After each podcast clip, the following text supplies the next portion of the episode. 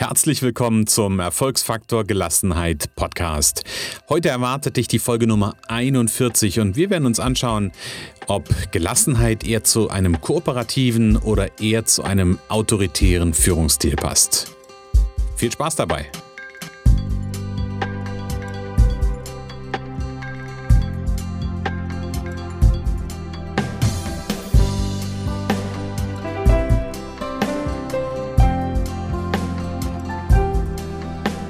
Alle, die schon mal irgendwie in einem unternehmerischen Kontext gearbeitet haben oder die mit anderen Menschen ganz allgemein gearbeitet haben ähm, und sei es auf der Ebene quasi jemanden zu führen oder auch geführt zu werden, der wird wissen, es gibt unterschiedliche Art und Weisen, wie man Menschen führt und wie man Menschen leitet, so würde ich es mal sagen. Und da gibt es ganz, ganz unterschiedliche Führungsstile.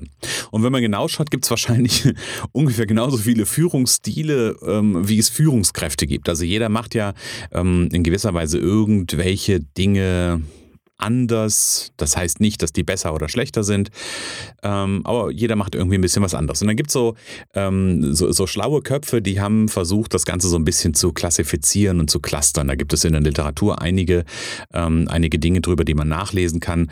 Und eine Klassifizierung ist zum Beispiel die Frage, ob man einen eher kooperativen oder einen eher autoritären Führungsstil hat.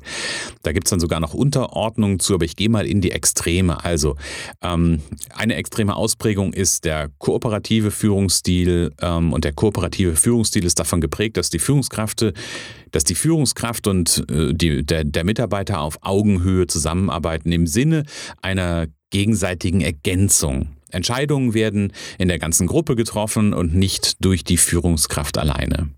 Die Führungskraft strebt zum Beispiel auch nicht nach Macht über die Gruppe. Daher gibt es auch relativ wenig Regeln. Auf der anderen Seite der Skala ist dann die ähm, oder ist der autoritäre Führungsstil. Dieser ist wiederum davon geprägt, dass allein die Führungskraft das Zepter in der Hand hält. Die Führungskraft entscheidet über richtig und falsch und den zu gehenden, den zu gehenden Weg. Entscheidungen werden den Mitarbeiter am Ende des Tages mitgeteilt und es wird erwartet, dass diese sich auch an Entscheidungen halten. Ob das nun sinnvoll ist ähm, oder ob sie es für sinnvoll halten oder nicht, ist eine ganz andere Frage. Die Führungskraft strebt bei dem autoritären Stil nach Macht über die Gruppe. Und es gibt einiges an Regeln, ähm, ja, die einzuhalten ist. Ja, jetzt haben beide Führungsstile Vor- und Nachteile. Keiner dieser Stile ist allein richtig oder allein falsch.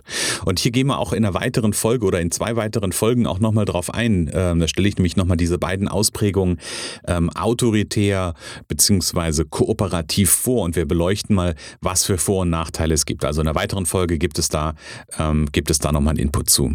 Also heute geht es ja um die Frage, ob das Instrument der Gelassenheit zu dem einen oder dem anderen Führungsstil gehört. Oder, und hier wird es spannend, ob es da irgendwas dazwischen gibt. Weil wenn wir uns die Argumente für den kooperativen und den autoritären Führungsstil anhören, dann könnte man erstmal die, äh, auf die Vermutung kommen, dass, äh, oder die Vermutung könnte naheliegen, dass Gelassenheit eher zu einem kooperativen Stil gehört. Und wenn ich mich damit beschäftige, habe ich so eine Art Matrix im Kopf. Und um diese Matrix zu erläutern, führe ich nochmal gerne, oder würde ich gerne nochmal zwei Ebenen einführen, nämlich äh, zwei Ebenen, auf der am Ende oder auf denen am Ende Gelassenheit stattfindet. Gelassenheit findet nämlich einmal auf der Ebene im Innen statt und auf der Ebene im Außen. Äh, im, Im, Im Innen, das ist im Grunde genommen unsere Gedankenwelt.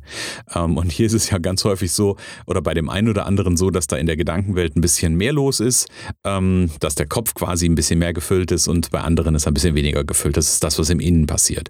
Also unsere Gedanken, die wir denken den lieben langen Tag. Auch unsere Gefühle ist die Innenwelt. So, dann habe ich gesagt, dann gibt es die zweite Ebene, das ist im Außen. Das ist im Grunde genommen die Interaktion mit anderen. Das ist der, die Außen Welt, sage ich mal, wo sich Gelassenheit zeigt. Also zum Beispiel in der Interaktion zwischen der Führungskraft ähm, und den Mitarbeitern. Und ich betrachte dann darauf aufbauend im Grunde genommen vier Ebenen oder vier Stufen in dieser Matrix. Die erste Stufe ist, da ist jemand, der ist gelassen weder im Außen noch im Innen. Die zweite Stufe ist, da ist jemand gelassen im Innen, aber nicht gelassen im Außen. Die dritte Stufe ist gelassen im Außen, aber nicht gelassen im Innen.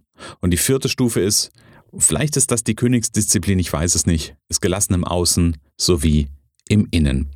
Jemand, der gelassen weder im Außen noch im Innen ist, wird tendenziell in meiner Welt, wird tendenziell eher einen sehr autoritären Stil verfolgen.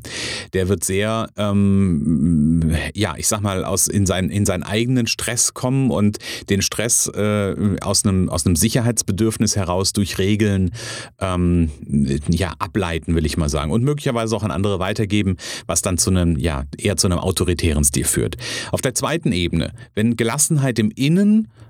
aber nicht Gelassenheit im Außen stattfindet, wären wir auch tendenziell eher bei einem sehr autoritären oder bei einem autoritären Stil landen. Ja?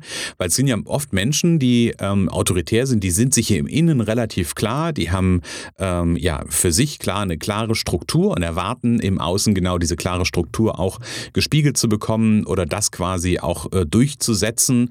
Ähm, und die sind dann im Außen manchmal nicht so gelassen. Das sind dann die, die durchaus auch mal unter die Decke gehen können. So, dann kommen wir auf die nächste Ebene, das Gelassenheit im Außen, aber nicht im Innen.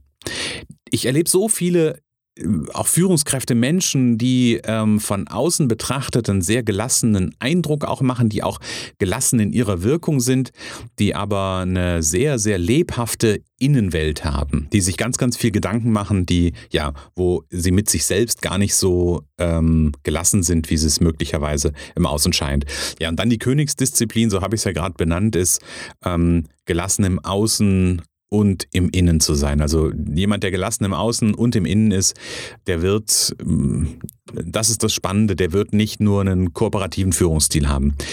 Jemand, der gelassen im Außen und im Innen ist, der wird die Klaviatur der Führungsstile bedienen können. Der wird sowohl an der einen Stelle mal kooperativ sein können.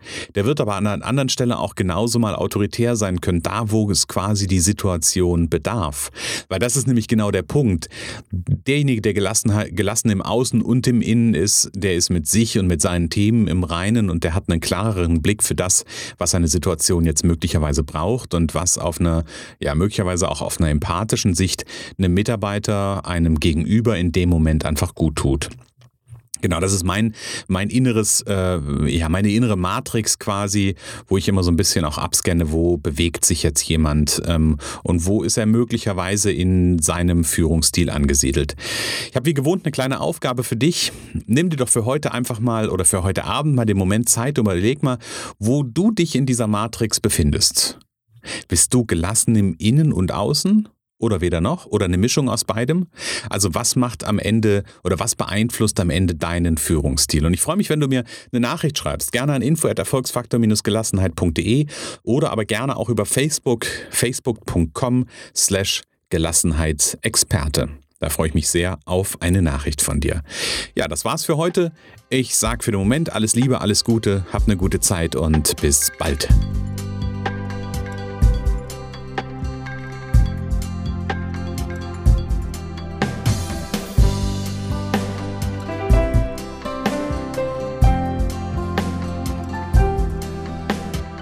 Bevor du jetzt weiterziehst, warte noch einen ganz kurzen Moment. Ein Thema habe ich nämlich noch. Zu mir kommen immer wieder Führungspersönlichkeiten, die mir davon erzählen, dass ein Problem in ihrem Team so richtig eskaliert ist. Und wenn ich ihnen dann aufzeige, wie der Weg alternativ hätte aussehen können, wenn sie ein paar Kleinigkeiten bedacht hätten, dann sagen sie oft, Christian, wäre ich doch mal früher zu dir gekommen. Und genau diese Möglichkeiten biete ich im Rahmen eines Mentorings. Und wenn du Eskalationen im Team vermeiden willst, bevor sie entstehen, dann sichere dir jetzt ein unverbindliches und kostenfreies Mentoring-Gespräch mit mir. Schreib mir einfach eine Mail unter info at erfolgsfaktor-gelassenheit.de oder über facebook.com slash Gelassenheitsexperte. Ich freue mich auf deine Nachricht und sag bis dann.